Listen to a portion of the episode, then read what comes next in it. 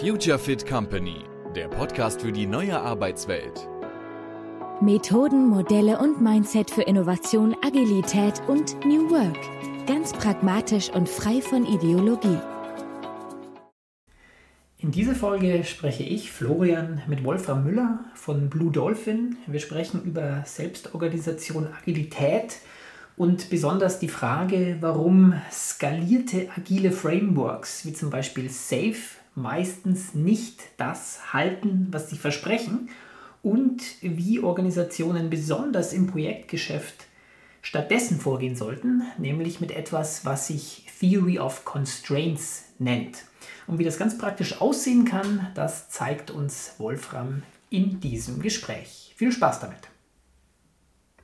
Ja, hallo zusammen, herzlich willkommen zu einer weiteren Folge des Future Fit Company Podcasts. Diesmal heute wieder mit mir, dem Florian, Florian Rustler. Ich äh, habe heute zu Gast den Wolfram Müller und ich freue mich sehr auf dieses Gespräch.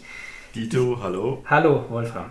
Ähm, wir haben uns kennengelernt. Das war ganz lustig. Äh, über, soll mal einer sagen, dass diese ganzen Netzwerke nichts bringen. Wir haben uns über LinkedIn ähm, kennengelernt, beziehungsweise bin ich auf dich aufmerksam geworden. Ähm, äh, Wolfram hat immer äh, sehr inspirierend und gleichzeitig provozierend äh, Sachen von sich gegeben äh, auf LinkedIn, die ich sehr spannend fand. Unter anderem äh, etwas, äh, was sich nennt Theory of Constraints, wo wir heute auch unter anderem drüber sprechen wollen. Ähm, wir werden auch über so die Themen, äh, könnte man sagen, äh, Arbeitsorganisation, Projektmanagement, Selbstorganisation sprechen. Also alles Themen ja auch im Dunstkreis dieses Podcasts und von dem, was wir bei Crew Effective machen, wo es ja bei uns darum geht, die Zusammenarbeit wirkungsvoll zu gestalten. Und ähm, von daher dachte ich mir, wäre das jetzt super, heute, dass wir miteinander sprechen. Also dafür, Wolfram, schon mal vielen Dank. Merci. Ähm, vielleicht magst du ganz kurz zu Beginn, äh, weil vermutlich nicht alle Hörer dich kennen werden, dass du dich selbst kurz vorstellst und wenn man Wolfram Müller auf LinkedIn zumindest sieht, dann ist immer eine Kombination mit Blue Dolphin, äh, die da aufpoppt, dass du vielleicht einfach auch dazu kurz was sagst. Mhm. Ja, super. Also erstmal herzlichen Dank, dass ich hier sein darf und ähm, mich vorstellen oder wer bin ich, das versuche ich auch schon seit 50 Jahren rauszufinden. also ich kann einfach nur mal sagen, wo ich herkomme. Ähm, ich bin Maschinenbauer, Mechatroniker, also Ingenieur vom Herzen her. Ähm, und das Verrückte war, ich habe äh, sehr früh die Chance gehabt, in dem Internetumfeld äh, arbeiten zu dürfen. Mhm.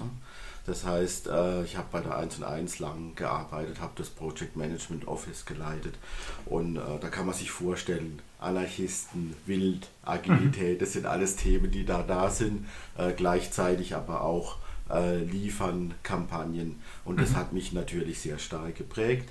Ähm, in dem Zuge ähm, haben wir was Interessantes eben festgestellt, dass eben wir unheimlich viele neue Menschen eingestellt haben, die Organisation ist gewachsen, ähm, aber hinten ist tatsächlich nicht viel mehr rausgekommen. Mhm. Das ist dann das zweite prägende Element. Und dann, äh, du hast es schon erwähnt, irgendwann sind wir über das Thema Engpass gestolpert und plötzlich hat sich die Welt verändert. Mhm. Ja, ähm, so, und das sind die prägenden Momente. Dann mhm. habe ich natürlich gedacht, ich habe die Weisheit mit Löffel gefressen, sagt man so schön im Badischen, und man musste sie in die Welt tragen, habe eine Unternehmensberatung gegründet und dann haben wir festgestellt, naja, je mehr wir mit dem Kunde Zeit verbringen, äh, desto schlechter werden die Ergebnisse. Das heißt, wir müssen irgendwie eine negative Wirkung haben auf den Kunde, da muss man sich Gedanken machen als Berater. Mhm. Und so ist dann äh, Stück für Stück die Idee von dem blauen Delfin entstanden. Mhm. Da geht es nämlich um selbstorganisierte mhm. Hochgeschwindigkeitschanges, aber eben aus dem Unternehmen heraus. Wir sind mittlerweile 80, 80 weltweit äh, und es ist eine richtig schön wachsende Community. Du mhm. gehörst ja auch dazu. Ja, genau. Du hast jetzt gesagt, ähm, Wolfram, sehr spannend, selbst organisierte Hochgeschwindigkeits-Change-Projekte, kann man sagen. Ähm, das, das klingt jetzt, glaube ich, erstmal sehr attraktiv äh, für viele, die zuhören, weil so das Thema, was du jetzt beschrieben hast, auch, ähm, glaube ich, können auch Unternehmen ab einer gewissen Größe wahrscheinlich sehr gut nachvollziehen, dass du gesagt hast, aus deiner eigenen Erfahrung, jetzt haben wir Leute hinzugenommen und es hat wenig bis keinen Effekt gehabt im Sinne von, was dann hinten rausgekommen ist. Und wir haben dann irgendwie nicht mehr geschafft. Um, und jetzt, jetzt, hast du auch schon gesagt, deswegen, äh, auch um diesen Effekt zu haben, geht es um diese selbstorganisierten, schnellen Veränderungen, um dann, wenn ich das auch so, äh, vielleicht sagst du mal, ob ich das richtig zusammenfasse, um, um dann eben hinten auch mehr rauszubekommen. Das heißt, besseren Flow äh, zu haben und, und mehr am Ende wirklich, sei es an, an Projekten zu machen, an Produkten zu entwickeln und einfach hinten mehr rauszubekommen. Ähm, sag doch mal deine, weil das auch mal so ein Begriff ist, der so rumschwirrt und ich, wir bei Crefective, wir klären immer gerne zu Beginn so ein bisschen, was versteht man eigentlich drunter. So ein bisschen ähnlich wie New Work, ähm, weil da stellen sich auch alle irgendwas drunter vor. Du hast jetzt den Begriff Selbstorganisation gerade schon genannt und hast gesagt, es geht um selbstorganisierte Hochgeschwindigkeit Change-Projekte. Mhm. Was verstehst du denn oder Blue Dolphin unter Selbstorganisation? Mhm. Genau. Ähm, das ist einer der Begriffe, der tatsächlich auch, ähm, es ist immer gefährlich, wenn so Begriffe umgangssprachlich auch verwendet werden. Und umgangssprachlich denkt man natürlich selbst, ja, die, die ich habe eine Gruppe von Leuten und die, die, die, organisieren sich irgendwie den Tag oder so irgendwas mhm. oder das, was sie arbeiten. Und ähm, wir äh, basieren sehr stark auf äh, wissenschaftliche Variante davon, eine Definition von Haken und Schiebheck mhm. im süddeutschen Raum. Ähm, auch mit sehr viel Mathematik dahinter, systemisches äh, Herleitung auch dazu. Und die Selbstorganisation, die bedeutet, ist ganz einfach am Schluss. Ich habe immer Systeme, mhm. das, wir reden immer über Systeme, offene Systeme, wo irgendwas reingeht und was rauskommt, also die lebendig sind. Mhm. Ähm, und Selbstorganisation ist im Prinzip die Beschreibung, wie sich solche offenen Systeme, die wieder aus äh, autonomen Subsystemen bestehen, mhm. sprunghaft verändern können. Mhm. Das ist Selbstorganisation. Das heißt, äh, in unserer Welt, die Subsysteme sind übrigens die Menschen typischerweise. Mhm. Wir sind mhm. autonom, mhm. jeder, jeder hat einen freien Wille, darf machen, was er will. Mhm. Ähm, und äh, die Selbstorganisation beschreibt, was muss passieren, dass so eine Organisation sprunghaft eine neue Art der Arbeit, der neue Zusammenarbeit entwickelt und dadurch leistungsfähiger wird. So, das war jetzt super abstrakt. Entschuldigung dafür. Aber in der Praxis ist es sehr real. Ja, ja, äh, so die Frage für mich, kannst denn nach der Definition, also kannst denn eigentlich dann weil das habe ich auch mal in einer, in einer auch eher theoretischen ja. Diskussion auch mit einem, mit einem Wissenschaftler mal gehabt. Ähm, Kann es denn dann nach dem Verständnis eigentlich überhaupt Organisationen geben, die nicht selbst organisiert sind? Nein, negativ. Also alle, mhm. alle Organisationen okay. sind prinzipiell selbst organisiert, weil das eben die Definition mhm. ist. Äh, interessanterweise gilt diese Definition auch für ganz viele physikalische Effekte wie Laser und solche Geschichten oder Schwärme oder also das ist soziologisch, es ist auch unser Gehirn ist so organisiert. Ähm, genau, also es ist unmöglich, nicht selbst organisiert äh, zu arbeiten. Aber manchmal gefällt das Ergebnis nicht. Also das ist ja das Ziel, eine gute Organisation zu haben. Mhm. Ich frage jetzt deswegen so nach, weil wir, also wir arbeiten ja auch mit Kunden in, in Organisationsentwicklungs- und Veränderungsprojekten und wir sagen ja dann mit Kunden, es geht darum, ähm, also je nach Thema, aber es ist und nach, nach, nach konkretem Ausgangspunkt, aber es geht, wir arbeiten eben stark darum, dass wir mit, mit Mustern oder Elementen von mehr Selbstorganisation arbeiten, das heißt auch mehr ähm, Autonomie in Teams und mehr Entscheidungsfindung in Teams äh, und, und mehr auch dezentrale Entscheidungsfindung in die Teams bekommen. Aber da hat Selbstorganisation äh, schon eine Qualität im Sinne von, das kann teilweise durchaus anders sein als das, was wir bisher gemacht haben, im Sinne von, dass das Team an sich, ähm, die im, im Rahmen, also ihres, ihres Rahmens die Entscheidungen, die es fürs tägliche Tun braucht, selbst treffen kann, ohne dass da von außen oder von oben jemand das setzt oder da, da rein da rein geht. Also da ist eine Qualität, die anders ist als wenn wir Genau. nicht selbst organisiert sind. Bei dir höre ich jetzt aber so raus, das geht eigentlich gar nicht anders. Also wir sind immer selbst organisiert. Ja, genau, Definition. man ist immer selbst organisiert, äh, nur das Ergebnis ist halt manchmal nicht so, wie man sich das vorstellt. So, Mhm. und ähm, das, diese Elemente, die du beschrieben hast, das sind jetzt Elemente, die natürlich in einer modernen Organisation wichtig sind. Weil heute müssen die Organisationen ja viel flexibler sein, viel komplexer sein, die müssen viel reaktionsschneller sein. Ähm, das sind aber Elemente, die du beschrieben hast. So, und ich würde jetzt nochmal den, den Weg zurückgehen. Ähm, Selbstorganisation, wie passiert jetzt dieser Hochgeschwindigkeitsübergang? Also langsame Veränderungen kennt jeder. Ne? Über zwei, drei Jahre Kulturveränderungen machen, ist bekannt. Aber wie entsteht so, ein, so eine sprunghafte Änderung? Und da wird es dann spannend. Ähm, die Selbstorganisation sagt, es gibt zwei Sachen, die wichtig sind. Äh, abstrakt, der eine heißt Kontrollparameter, das andere ist der Ordnungsparameter. Und der Kontrollparameter, weil wir reden ja über Arbeit, hä? ähm, und der Kontrollparameter ist was, wo man einstellen kann. Und je nachdem, wie man den einstellt, willentlich, verhält sich das System anders. So, und das kann man ganz einfach erklären. In Arbeitssystemen ist das der Work in Progress. Das heißt, wenn ich weiß, als Team, als Abteilung, ich kann zehn Projekte oder Features oder whatever abliefern pro Monat und irgendjemand kommt von Corporate oder von Kunde und sagt, ich brauche aber 20 diesen Monat, dann habe ich doppelt so viel Work in Progress, wie ich weiß, dass ich kann. Und das Verhalten der Menschen wird sich sofort verändern.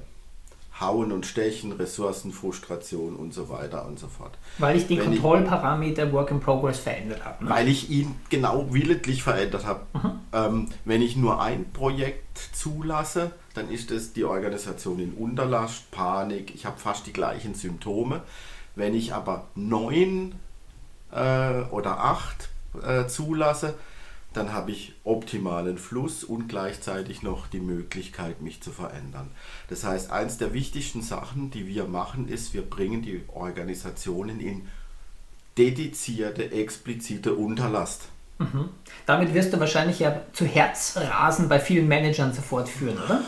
Solange das Herzrasen bei den Managern ist und nicht bei mir, ist alles in Ordnung. Nein, das ist äh, ganz klar, das ist ein Teil von Blue Dolphin, äh, das so zu verpacken und äh, die Manager selber zu der Idee zu bringen. Das äh, Vergleich wieder auf der Straße. Kein Mensch käme auf die Idee zu verlangen, dass äh, alle Quadratmeter der Straße laufend immer vollständig mit Autos belegt sind. Also wenn wir fahren wollen in Deutschland, dann lieben wir die Unterlast. Ähm, ist doch logisch. Also man kriegt sie dann schon, die Manager. Ich, ich, So. ich, ich finde es insofern interessant, weil, weil ja schon oft die, also so nehme ich das oft wahr, äh, man guckt dann drauf, ja, sind die Leute denn ausreichend ausgelastet, ne, in dem Sinn, und, und dann eher die Tendenz ist zu sagen, oh, da, da ist jemand nicht ausgelastet, dann lasten wir den doch aus, was ja dann aber dazu führt, dass ähm, die, die Organisation kaum mehr reagieren kann, wenn Dinge passieren, die nicht geplant sind. Ne? Genau, und, und der Output geht runter, gibt es ganz viele negative Effekte davon. Ähm, vielleicht noch ganz kurz, damit wir die Selbstorganisation fertig haben. Wenn ich aber die Organisation in Unterlast fahre, dann brauche ich ein zentrales Signal. Und da haben viele dann auch den nächsten Schluck Beschwerden. Also einfach nur Teams zu bauen, die autonom sind, funktioniert auch nicht. Unsere Zellen im Körper sind auch nicht autonom. Die, die, die sind sehr autonom, aber nicht vollständig. Das heißt, ich brauche ein Signal. Und äh, wenn Unterlast und ein sinnvolles Signal zusammenkommen, dann passiert dieses Sprunghafte. Blö- Ich bin in Unterlast, ich habe Zeit, tatsächlich auch jemand anderes zu helfen. Und unser Signal, das wir einführen, ist, wir zeigen für jedes Element, das produziert wird, die Kritikalität. Und zwar in der Fa- Ampelfarbe, meistens geht es um Fortschritt und Pufferverbrauch, da gibt es aber Varianten davon. Aber dieses Signal wird jedem zur Verfügung gestellt, jedem, vom Einkauf bis zum Entwickler, alle haben genau das gleiche Prioritätssignal. Und was wir dann sehen, ist sprunghaft fangen die Menschen an, sich gegenseitig zu helfen, zu kollaborieren. Ähm, Und weil Unterlast kommt plötzlich das drei-, vierfache tatsächlich wirklich ein Ergebnis raus in kürzester Zeit. Und wir reden über Tage. Du hast jetzt gesagt, das Signal ist Kritikalität. Ja. Also was, was als sozusagen jetzt als nächstes gemacht werden muss oder kritisches? Am was, was am kritischsten ist, was in Schieflage gera geraten ist. Und wir reden oft über Projekte oder Releases und, und das Projekt ist am kritischsten, wo, also jedes Projekt hat ja Puffer und jedes Release hat Puffer. Und wenn der Fortschritt geringer ist wie der Pufferverbrauch, dann fängt es an schwierig zu werden. Und das stellen wir grafisch dar, das kriegt jeder zur Verfügung gestellt und ähm, plötzlich mal, und es macht ja Sinn, dem, dem kritischen Projekt zu helfen, äh, weil früher oder später bin ich selber mal kritisch. Äh, das heißt, äh, das ist ganz massiv kooperationsfördernd. Und dann passt alles, was du gesagt hast, plötzlich ganz toll rein. Ich kann dezentral entscheiden, ähm, aber ich habe dieses eine Signal, das wieder alles zusammenhält. Jetzt hast du ja gesagt, bei Selbstorganisation, so wie du es verstehst, gibt es zwei Aspekte, ne? den Kontrollparameter. Mhm. Was ist der andere Aspekt? Der Ordnungsparameter, das Signal. Okay. Und zwar ist, zwar ist es nicht nur das Signal, sondern es ist auch ein sinnhaftes Signal, das jedem Einzelnen hilft, besser zu arbeiten. Also es ist auch dieses das Signal befolgen, also nur ein Signal bringt natürlich nichts, sondern auch sich an das Signal zu halten. Gibt es da in deiner Erfahrung mit Kunden, äh, äh, wenn man das jetzt ganz praktisch vorstellt, also man, das klingt jetzt alles, jo, macht total Sinn und so, und dann, wenn ich jetzt so in die Praxis denke, ähm, ist das dann auch so, dass sowas ähm, einigermaßen leicht messbar ist und wir, wenn wir da drauf schauen, auch das Gleiche sehen oder verstehen? Oder kann es Situationen geben, wo wir sagen, ich weiß gar nicht, wie ich das Signal jetzt generieren soll und wenn ich da drauf schaue, kann ich auch gar nicht sagen, was das jetzt bedeutet? Also tatsächlich, äh, da kommen wir jetzt aber schon in ein Thema, das du am Anfang angesprochen hast, Theory of Constraints.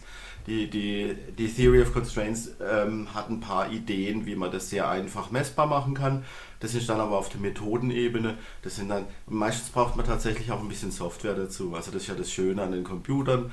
Äh, da wird täglich, gibt man halt ein kurzes Feedback, dann wird die Kritikalität dargestellt. Das ist dann aber mehr so Hand am Arm Arbeit. Ist aber relativ gut lösbar da gibt es ganz klare Ideen, wie das aussehen kann. Und Ampeln versteht am Schluss dann jeder. Versteht auch jeder. Okay. Vielleicht kommen wir auch später nochmal hin. Jetzt ähm, haben wir mal so über das Thema Selbstorganisation gesprochen und ähm, ähm, dann ist ja ein, ein weiterer Aspekt, in dem du dich ähm, ja da begrifflich dann auch bewegst, ähm, was, ja das, äh, was ja auch da sehr nah dran ist, ist das Thema, ich sage jetzt mal Agile als Methoden oder agile Methoden und Agilität, wo ja auch immer der Sinn und Zweck ist, wir können uns schnell und effektiv an Veränderungen anpassen, um eben dann, ähm, je nachdem, was eben da notwendig ist, entsprechend reagieren zu können. Was ist denn da, da würde ich gerne auch noch einmal reingehen, was ist da dein Verständnis, deine Definition von? Ja. Also ich, allein die Frage ist ja schon schön. Äh, äh, das wird ja auf mannigfaltig das Thema. Aber ich hatte das Glück tatsächlich im Jahr 2002 schon über Agilität zu stolpern, also 20 Jahre her. Wie gesagt, ähm, ich möchte jetzt nicht für meinen alten Arbeitsgeber Werbung machen, das war aber eine super Zeit, alles im Aufbruch, alles frisch, man durfte alles ausprobieren. Agilität, ich, ich verwende einen ganz einfachen Begriff, nämlich den wörtlichen. Hm? Was bedeutet Agilität? Bedeutet ja eigentlich nur schnell und flexibel zu sein. Hm? Also nicht nur schnell in eine Richtung, äh, hocheffizient, sondern auch noch die Fähigkeit zu haben, schnell die Richtung zu wechseln. Ähm, das ist so meine Grunddefinition. Die, die nächste Definition, die ich auch sehr gern mag, ist, ist eigentlich ein Gefühl.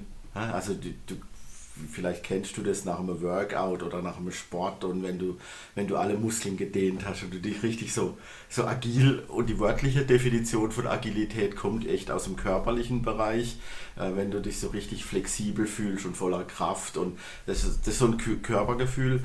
Und vielleicht weißt du das, ich habe auch die Fachgruppe Agile Management der GPM gegründet mit dem äh, Alfred Oswald zusammen.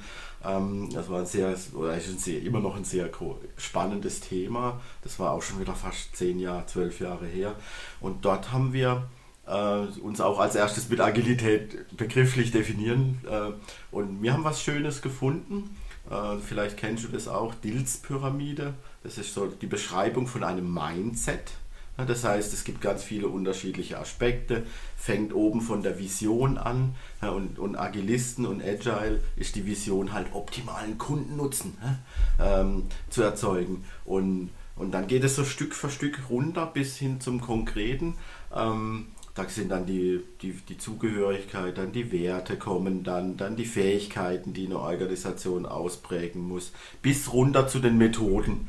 So, und die Methoden, das, da, da, reden alle reden immer über Methoden. Über Methoden. Und, und, ich, oh, ich, und ich also man muss das Ganze als Ganzes sehen. Ja. Ne? Wobei, das werde ich jetzt auch machen. Ähm, ich rede jetzt auch über die Methoden, weil das eine gute Überleitung ist. Ähm, und ich kann, ich verstehe auch teilweise, also ich erlebe das in Arbeit mit unseren Kunden. Ähm, also bei uns geht es ja auch darum, wie, wie können wir der Organisation oft zu mehr Innovation und zu mehr Agilität in dem Sinne von, dass wir schnell und effektiv auf Veränderungen re reagieren können, helfen. Und Methoden sind halt oft das, was so am greifbarsten genau. erstmal ist. Ne? Da habe ich was und da kann ich eine Methode anwenden. Das hat natürlich auch viele Nachteile, wenn ich nicht verstehe, warum, was ist eigentlich der Zweck und was sind die Prinzipien dahinter. Ne? Dann ist es Methode um den Methodenwillen. Ähm, und trotzdem haben sich jetzt ja, ähm, ausgehend von dieser Agilitätsdefinition, haben sich ja dann also gibt es ja ganz bekannt, zumindest so in der Produktentwicklung und in der Softwareentwicklung, ne, hat sich dann Scrum als ein so ein Framework rausgebildet, wo eben, äh, sage ich mal, bestimmte Methoden zusammengezogen wurden zu einem Framework, wie man, wie man äh, rangehen kann. Äh, da gehen wir jetzt nicht tiefer drauf ein. Jetzt bin ich Da gehen wir jetzt ruhig. nicht tiefer drauf ein. Ähm, aber was, was sehr spannend ist, was ja jetzt so in den letzten Jahren, ähm, sage ich mal, eine ich nenne es jetzt mal so eine erweiterte oder neue Methodensau äh, ist, die durchs Dorf getrieben wird. Das sind ja jetzt die sogenannten skalierten agilen Frameworks. Also Scrum ne, als, als Framework der adaptiven Produktentwicklung war immer für einzelne Teams und so weiter. Und jetzt haben dann eben die Großen gemerkt, ah ja, das ist ja gut für einzelne Teams, aber wir, das müssen wir jetzt ja skalieren. Und da gibt es eben dann unter anderem, deswegen heißt es ja auch SAFE, ne, also S-A-F-E, SAFE für Scaled Agile Framework. Ähm, und wenn man sich das anschaut, gibt es dann auch eine Webseite dazu. Ähm, ja, ne, dann, dann sieht es mal, also ich, ich glaube, äh, da würden viele Konzernmanager würden da wahre Freuden äh, äh, Tränen weinen, wenn sie das zum ersten Mal sehen. Wirkt sehr Manager-like. Jetzt sagst du ja immer provozierend, safe ist nicht safe.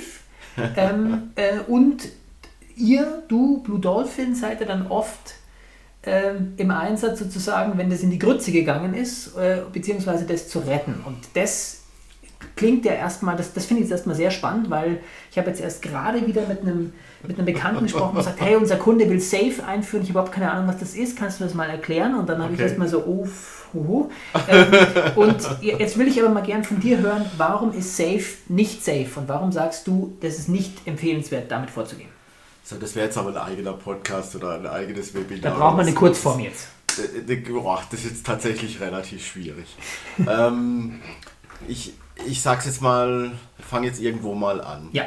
Ähm, äh, Skalierung, was ist Skalierung? Mhm. Skalierung ist, wenn ich mehr Leute in ein System einbringe und die Leistung steigt überproportional.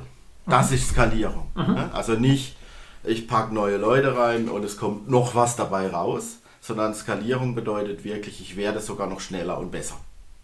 Das heißt, das ist das Kriterium, wie ich Frameworks angucke.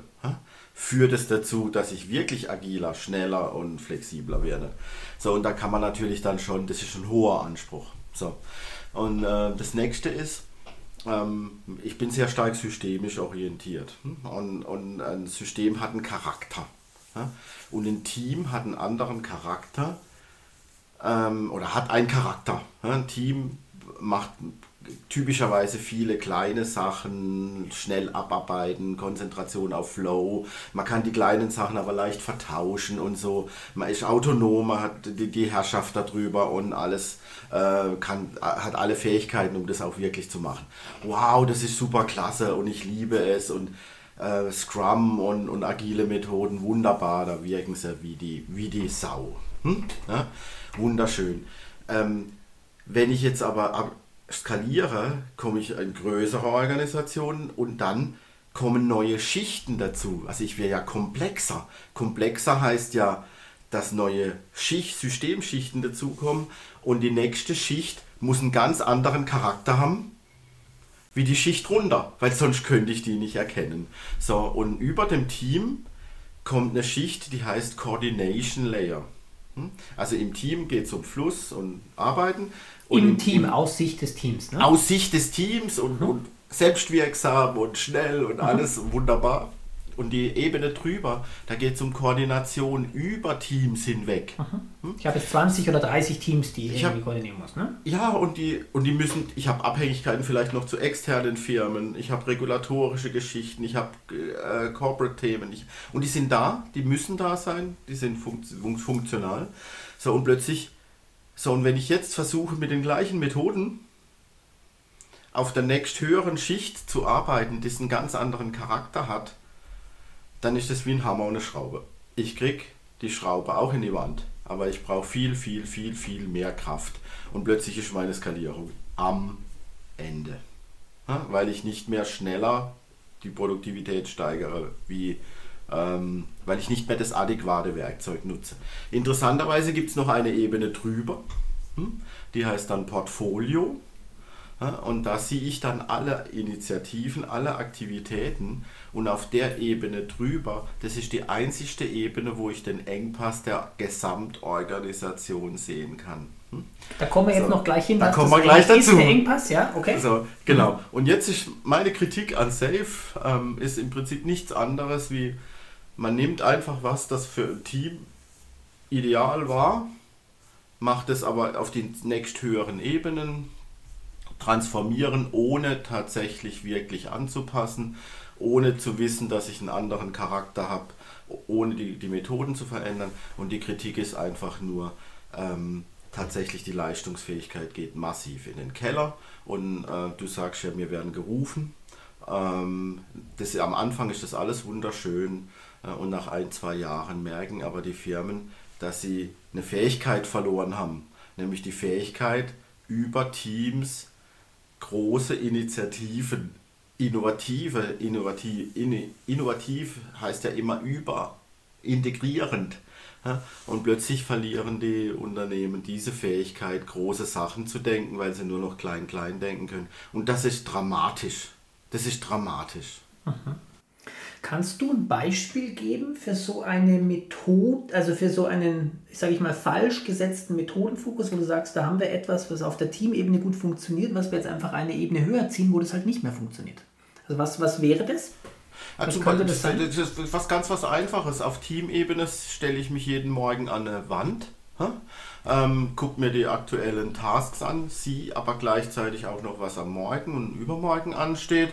Und in wenigen Minuten habe ich den Überblick als Team und weiß, wer was braucht und kann sagen, okay, wenn du das machst und das machst, dann kommen wir am schnellsten vorwärts. Also so wie so ein typisches, ähm, ich habe ein Daily Stand-up. Day, Daily und, und Daily an mit Taskboard, genau, mhm. wunderbar. Mhm. Ähm, und jetzt äh, stellst du dir vor, wenn wir von Skalierung reden, reden wir von 400 Leuten, 200 Leuten, mhm. bis 4000 Leuten, bis 6500 Leuten, das war mhm. das Größte, mhm. was wir bisher gemacht haben ja, da, geht, da geht es einfach nicht mehr. Da kannst du nicht von einem Taskboard für 6000 Leute stehen, ne? Weil du es nicht mehr siehst. Und dann sieht man manchmal tatsächlich solche Bilder, wie Leute vor Wänden stehen, die so und, und mit Fäden dann irgendwie versuchen. Das, das funktioniert einfach nicht mehr.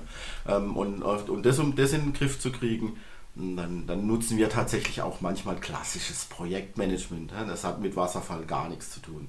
Aber es, es gibt Methoden aus dem Projektmanagement-Sektor, die eben klare Deliveries, äh, Abhängigkeitsbedingungen, Puffermanagement beinhalten. Und plötzlich wird das, was unendlich kompliziert ist, plötzlich total einfach. Wenn ich die richtigen Methoden, die richtigen Werkzeuge, dann fällt die, Komplex also die Kompliziertheit in sich zusammen. Die Komplexität bleibt.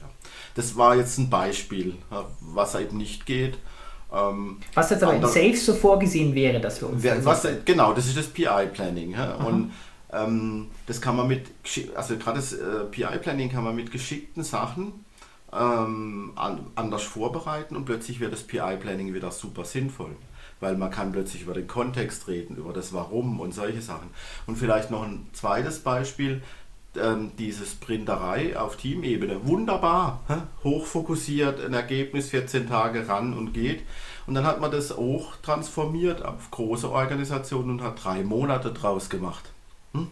Und dann sage ich, naja, was hat drei Monate noch mit Agil zu tun? Und wenn ich solche Kadenzen habe, das weiß man aus dem Lean, aus dem, aus dem Manufacturing, Batch Sizes, dann, dann erkaufe ich mir unheimlich viele Probleme. Die Planung wird komplex und wenn ich die Planung habe, am nächsten Tag passiert was und die Planung stimmt nicht mehr.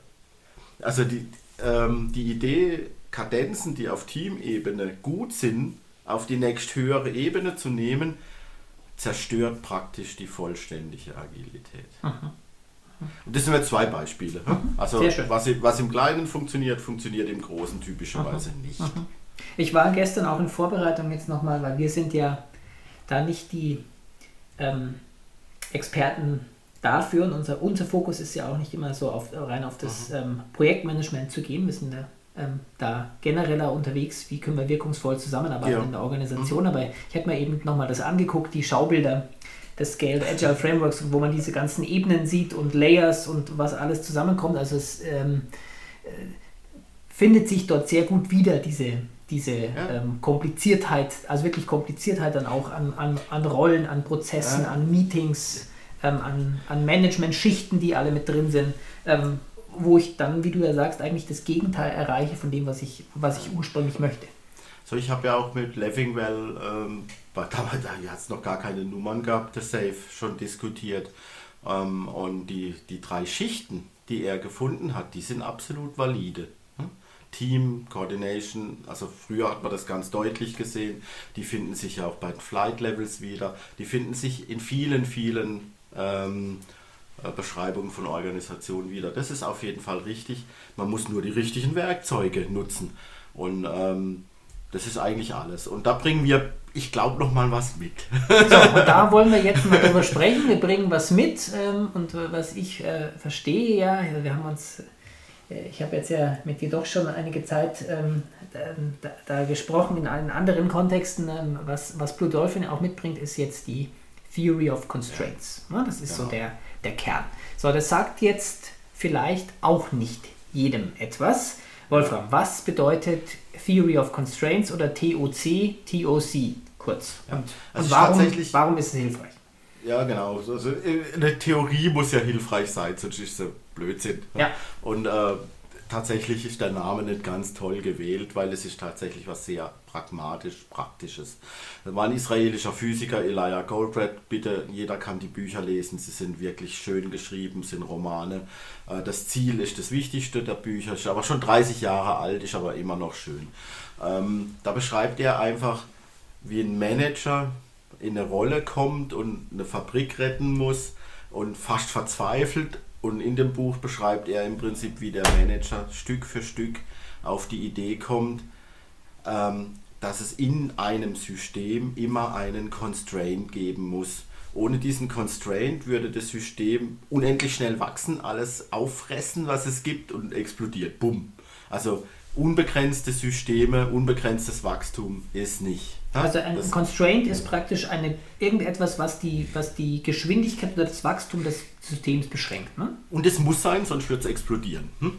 So, das Verrückte ist, es gibt auch Systeme mit zwei Constraints. Hm? Ähm, das fängt aber an zu schwingen. Weil die, die Constraints sind nie immer gleich stark und dann fängt es an zu schwingen. Und, und viele, viele Organisationen sagen, oh, wir sind chaotisch. Und dann sagen wir, da hast du wahrscheinlich drei oder mehr Constraints, die wirksam sind. Hm? So, die aber nicht immer gleichzeitig aktiv sind. Ne? Die, die nicht immer gleichzeitig, mhm. die können auf unterschiedlichen Ebenen sein und das, das, sieht dann von außen chaotisch aus. So, und die TOC sagt einfach nur, okay, äh, wenn du ein chaotisches System siehst, dann hast du deinen Engpass überlastet. Dann hast du einfach viel, viel, viel, viel, viel zu viel am Laufen. Das heißt, die erste Aufgabe ist, finde diesen komischen Engpass. Hm? Dann ähm, sorge dafür, dass er keinen Blödsinn macht, optimal genutzt wird. Dann musst du deine alle Entscheidungen dem Engpass unterordnen. Dann musst du den Engpass erweitern. Und scheiße, dann ist der Engpass an einer anderen Stelle. Wie kommt denn, also wenn wir einen gelöst haben, dann gibt es woanders. Nächste, weil sonst okay. wird. Machen, so, machen wir doch mal so. ein Beispiel. Und das ist das Mantra. Das ist das Mantra, okay. Ja. Du hast es ja, ich habe ja bei dir einige Sessions auch besucht. Ähm, mal äh, ganz schön, dass wir mal zwei, drei Beispiele uns angucken, was damit gemeint sein könnte. Ich kann mich erinnern, du hattest ja einmal das Bild von einem Flughafen. Genau. Ne? Wo wir Genau. sagen wollen, das Flughafen, wenn wir jetzt das haben, dann wäre das, was der Flughafen ähm, eigentlich erreichen will, ist, dass er möglichst, also wenn das ein Problem wäre, bei manchen ist es, ne, dass er möglichst viel effizient Starts und Landungen Das ist fast bei allen großen kriegt, ne? außer bei irgendwelchen Landflughäfen in Deutschland in der Provinz, da ist das wahrscheinlich nicht das Problem, aber grundsätzlich ne, ist das ein Thema. Ähm, was wäre jetzt hier der Engpass? Okay, das kann sich jeder selber beantworten. Ähm, würde er, würde, würdest du akzeptieren, dass die Toiletten der Engpass sind auf dem Flughafen? Vermutlich nicht, nein. Essen, nein. Mhm. Äh, Duty-Free-Shops, nein. Also man, man geht wirklich äh, Mhm. dorthin und sucht den Engpass danach, wo man eigentlich haben will. Mhm. Und, und der Engpass ist immer irgendwas, was unheimlich schwer ist zu erweitern. Hm? Mhm. Also auf dem Flughafen ist es wahrscheinlich, ich, ich weiß nicht, wer das noch kennt, Frankfurt Landebahn 2 oder so irgendwas, eine Landebahn zu bauen. Das braucht unheimlich viel Platz. Ähm, ähm, ich kann auch nie zwei Flugzeuge gleichzeitig auf der Landebahn haben. Das kommt dann im Fernsehen, das will man vermeiden. Ja, das heißt, das ist, das ist was strukturell Starkes. Mhm. Also Start- und Landebahnen. In dem, beim Flughafen würde ich sagen, sollte Mhm. man die Start- und Landebahn und da richtet sich auch alles danach aus. Alle Abfertigungen, alles wird so dimensioniert, dass immer ein Flieger vor der Landebahn ist. Die sortieren mittlerweile sogar die Flieger in, in, in einer speziellen Reihenfolge, klein, mittel, groß, so damit sie möglichst schnell abfliegen können. Also Landebahn ist ein gutes Beispiel und, und Flughäfen sind hochkomplexe Systeme mit 40, 50.000 Menschen, die da ineinandergreifend arbeiten. Und ich, hab- ich kenne einen Projektleiter von Frankfurt, die haben über mehrere Jahre alles ausgerichtet an der Landebahn. Das heißt, jeder, jeder weiß wirklich, wie viele Flugzeuge und welches jetzt gerade vor die Landebahn muss und alles richtet sich danach, dass die Landebahn immer ausgelastet ist. Okay, also das wäre jetzt diese Logik, alles dem, dem Engpass, Engpass. unterzuordnen, ne? im Sinne von so zu priorisieren, dass der optimal, ähm, dass der optimal ausgelastet ist. Und alle anderen Ressourcen müssen im Überfluss da sein. So, gehen wir mal darauf an, das ist ja jetzt eine spannende Konsequenz ähm, für, für die Unternehmenspraxis, ne? dass wir sagen, ähm, also die, äh, was wir, was wir im Vorgespräch gerade hatten, dass wir sagen, also der, wir wollen ja eine, eine optimale Auslastung, es kann aber auch eine Überauslastung geben, ähm, was ja dann wiederum Konsequenzen hat. Ne? Und du hast ja gesagt, wenn wir alles andere dem, dem Engpass unterordnen, dann hat ja das wiederum Konsequenzen auf die Auslastung der anderen Dinge. Genau. Äh, ja, du hast alles erklärt. Also in Organisationen ist, ist natürlich nicht die Landebahn, sondern was in in einer Organisation ist der Engpass gar nicht mehr so einfach greifbar, sondern da ist es meistens das kreative Zusammenarbeiten von sehr seniorigen Leuten. Also die, die die Systeme kennen, die wissen, wie das Ganze entstanden ist, ähm, ähm, Architekten, Business Analysten, äh, System Engineers, also sind ja oft auch solche Sachen. Ähm, man weiß nie genau, wen man braucht? Aber man weiß, man braucht am Anfang von einer Initiative braucht man die besten Leute, weil wenn man den Anfänger nimmt, dann kommt irgendwas Komisches am Der Schluss kennt zu raus. wenig, weiß zu wenig. Der kennt zu wenig, der kennt die Zusammenhänge nicht. Also nur, nur um's- um die Übertragung zu machen in den meisten Unternehmen. So, und dann kann man auch sagen, okay, wie viele Projekte oder wie viele Initiativen können gleichzeitig in dem Engpass sein? Und dann bist du schnell bei sehr kleinen Zahlen. Äh, eins oder zwei. Hm? Oder drei maximal. So, und äh, dann muss man natürlich die Initiativen so anordnen zeitlich, dass die kreativen Leute wirklich sich fokussieren können. So, und das, wenn man das richtig macht, dann muss ich ganz ehrlich sagen, dann, dann sind die Leute in Unterlast drumherum. Das heißt, und zwar Achtung, es gibt Einlastung und Auslastung.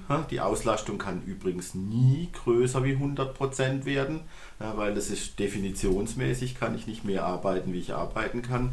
Ähm, aber die Einlastung muss ich so einstellen, dass im Prinzip 60, 80 Prozent in dem Stil rum. Äh, ähm, und dann haben die Leute plötzlich 20 bis 40 Prozent ungeplante Zeit. Was ja und dann, aus meiner und dann wird Erfahrung, das Ergebnis wird übrigens optimal.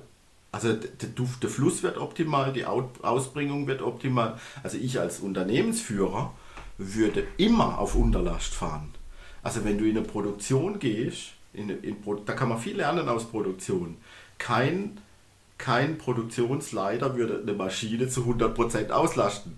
Der käme nicht einmal auf die Idee sondern der eine Maschine ist vielleicht zu 80% ausgelastet und andere zu 60%, weil er weiß, wenn er über diese Zahlen weggeht, dass ihm der Durchsatz wegfällt.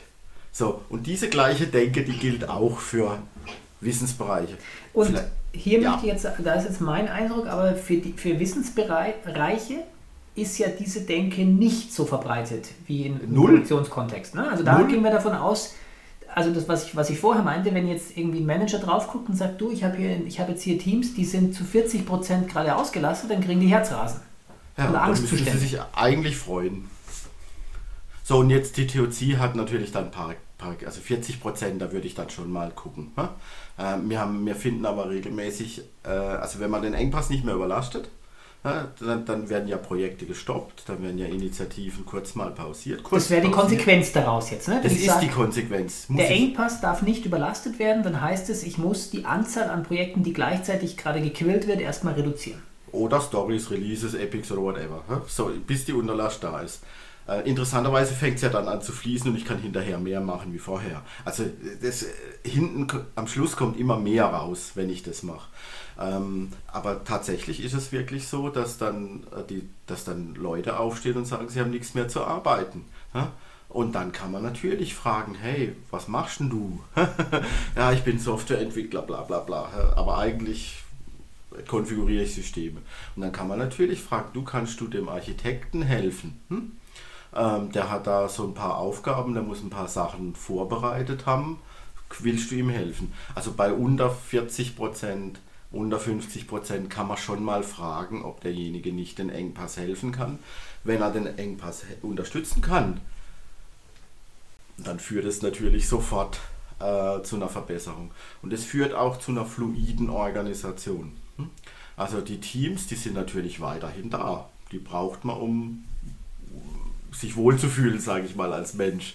Ähm, aber die Organisationen, die mit uns zusammenarbeiten, die fokussieren sich nicht mehr auf Rollen und Strukturen, sondern die fokussieren sich nur noch darauf, wo ist der optimale Fluss, was fließt, wo wird es behindert, kann jemand helfen. Das heißt, ähm, es kommt wirklich zu täglichen Abstimmungen, wer kann wem helfen und wie kann ich nachher dann als drittes ähm, die Prozesse so, so verbessern, langfristig verbessern, dass dieses Problem gar nicht mehr auftaucht. Äh, und das ist das eigentlich Schöne an der Theory of Constraints. Plötzlich können alle über das Gleiche reden. Alle kennen den Engpass, es gibt ja nur einen. Alle wissen plötzlich, wenn sie das machen, wenn sie A machen, hilft es dem Engpass, wenn sie B machen, hilft es nur sich selber. Na, dann ist A doch besser. Ähm, und es führt eben noch einmal dazu, dass die, die Kooperation nochmal steigt. Jetzt hast du ja vorher, als wir über SAFE gesprochen haben, gesagt, wie die Koordinierung da stattfindet. Also, also da eigentlich das nehmen, was wir auf Teamebene machen und jetzt eben mal 100 versuchen, eine Ebene drüber zu machen. Wie, ähm, ich weiß teilweise die Antwort, aber ich finde es spannend, dass du mir erklärst. Wie, wie würde denn das denn jetzt laufen in deinem Modell? Also sagen, ja. wie, wie koordinieren wir jetzt die Teams, beziehungsweise weiß, wer wo er unterstützen kann, um den optimalen Flow hinzubekommen? Das sind, sind, im Prinzip zwei Fragen. Das erste ist tatsächlich das Signal, hm? woran sieht man es? Und ähm, ich, jetzt, ist, jetzt ist Podcast an seiner Grenze, das muss man sich jetzt vorstellen. ja? Stellt euch das vor. Ähm, jedes, jedes zu liefernde Element, was versprochen ist, ja, hat, hat eine Information, nämlich Puffer, ja, also Reserve und Fortschritt. Und wir machen das in so ein Diagramm malen. Das ist so ein zweidimensionales Diagramm. Auf der X-Achse ist der Fortschritt, auf der Y-Achse ist der Pufferverbrauch. Und wenn ich mehr Puffer verbrauche wie Fortschritt, dann komme ich in den oberen Bereich. Der ist rot und der untere Bereich ist grün. So, und, und man sieht dann so eine Kurve über die Zeit. Die wird jeden Tag aktualisiert, diese Kurve, für jedes das liefernde Element. Das geht mit Software heute gar kein Problem mehr. So, und die Endpunkte von diesen Kurven, die werden in ein einziges Diagramm übertragen. Das heißt, man sieht so eine Punkte, Punkte in der Fläche und idealerweise sind die alle so an der Mittel, halt, Winkelhalbierende. Weil da ist ja das Pufferverbrauch und Fortschritt ungefähr gleich und ist das Ideal. So, und dieses Diagramm wird jedem jeden Tag zur Verfügung gestellt. So, und morgens treffen sich typischerweise dann die Teams hm, und gucken, haben wir was Rotes, hm, äh, haben wir irgendwo zu starken Pufferverbrauch, können wir das selber lösen. Hm? Dann, dann darf das das Team jetzt gern selber lösen. Hm? Ähm, typischerweise sind die Probleme aber nie im Team, sondern immer teamübergreifend. Das heißt, ganz oft machen die Firmen das so. Ähm, das hat schon was auch von Scrum auf Scrum oder so zu tun. Nur es, nur wird on the fly in Echtzeit gemacht. Das heißt, morgens bis 10 Uhr gehen die Teams hin, suchen ihre Lösungen und um 11 Uhr äh, treffen sich die, die Teamleiter und lösen die Probleme, die die Teams nicht lösen konnten. Nach dem Mittagessen treffen sich dann die Abteilungsleiter hm? ähm, und dann reicht es normalerweise. Also die, die also Probleme, die nicht auf der Abteilungsleiterebene lösbar sind, das ist irgendwie ganz komisch. Ähm, und die Konzerne mit Milliardenumsatz, die machen das dann so, alle Probleme, die bis Mittwoch 7 Uhr nicht gelöst sind, gehen zum Vorstand und zwar um 7 Uhr morgens. Und kein Mensch will um 7 Uhr morgens mit dem Vorstand reden. Das heißt, ähm, das ist dann so ein selbstregulierender Mechanismus, dass äh, die Abteilungsleiter und Bereichsleiter, die lösen dann ihre Probleme schon selber. So, andere Firmen, die machen das so. Ähm, wenn du jetzt das Rot-Gelb äh, ruhig mal äh, recherchieren im Internet und ich glaube, du, ich gebe dir noch ein paar Links, wo man da mhm. gucken kann. Und, und jeder, der den Postcard hört, kriegt auch ein Buch für, das Management 4.0 das verlinken zum Lesen. Das verlinken, das verlinken wir, das ist alles wunderbar. Und mhm. da sind solche Kurven drin. Mhm. Und ähm, äh, mehrere Firmen haben das schon geschafft, die kennen die Cost of Delay, das ist ja auch ein Begriff aus der agilen Welt. Also wie viel Geld geht mir pro Tag verloren, wenn ich zu spät bin. Und wenn, wenn so ein Projekt zu viel Puffer verbraucht, dann kann man ausrechnen, wie viele Tage das sind. Drei Tage zu viel Puffer, fünf Tage zu viel Puffer. Und ähm, die Teams müssen alle Maßnahmen sofort ergreifen, die billiger sind als die Cost of Delay. Also wenn du eine Cost of Delay von 30.000 Euro pro Tag hast, was schnell mal ist, dann weißt du, drei Tage kosten dich 100.000 Euro.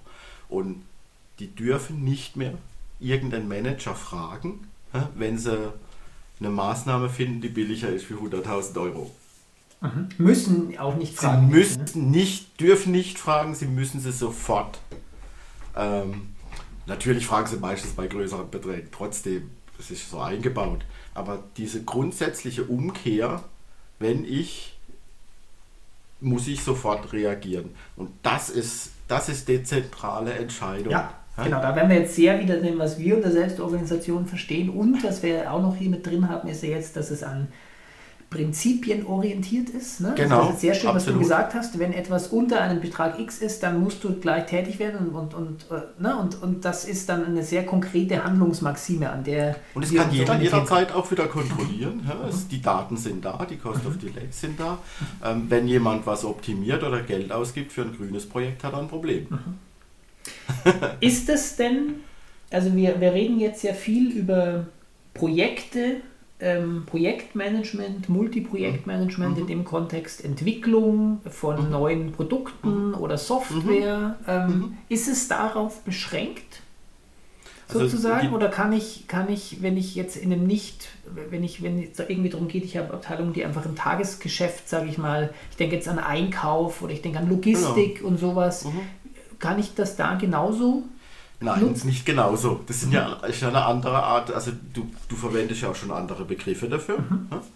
Ähm, das sind Begriffe aus der Prozesswelt, die du äh, verwendest. Ähm, das heißt, das, was in, in der Projektwelt oder in der Produktentwicklungswelt gilt, gilt in der, in der Tagesgeschäftswelt nicht. So, die TOC hat aber tatsächlich dafür andere. Die sind übrigens noch einfacher. Ne? Äh, die Steuerungen sind einfacher, das, die, die ich könnte jetzt die Fachbegriffe dazu sagen, spielt gar keine Rolle. Aber wir unterscheiden sehr stark in Projekt, Projektwelt, wo was zum Termin Innovatives fertig werden muss und Tagesgeschäft, Produktion, Prozess. Ähm, und dafür gibt es sehr optimale ähm, Werkzeuge. Und ganz ehrlich, in der Praxis hast du immer beides. In einem großen Projekt hast du über viele Strecken plötzlich eher Tagesgeschäft, klein, klein Produktionscharakter. Manchmal wechselt sich das ab. Manche Organisationen sind zuerst Projekt und werden dann zur Produktion, wechseln wieder zurück.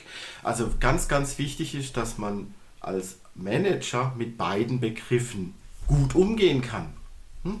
Also wenn jemand sagt, ich, ich kenne nur Projekt, dann er, verliert er die andere Seite. Wenn einer sagt, er kennt nur Agile oder Produktion, dann verliert er die Projektseite.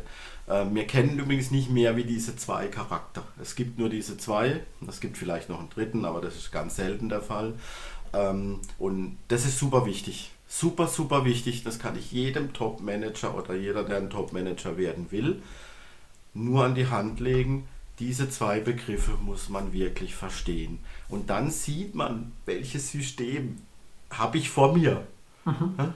Und dann kann ich Projektsystem, ne? Dem, mhm. Ja, habe ich Produktion oder Projekt und dann kann ich das mischen. Ich kann ganz, ich, ich kann ganz spezielle Kombinationen bauen.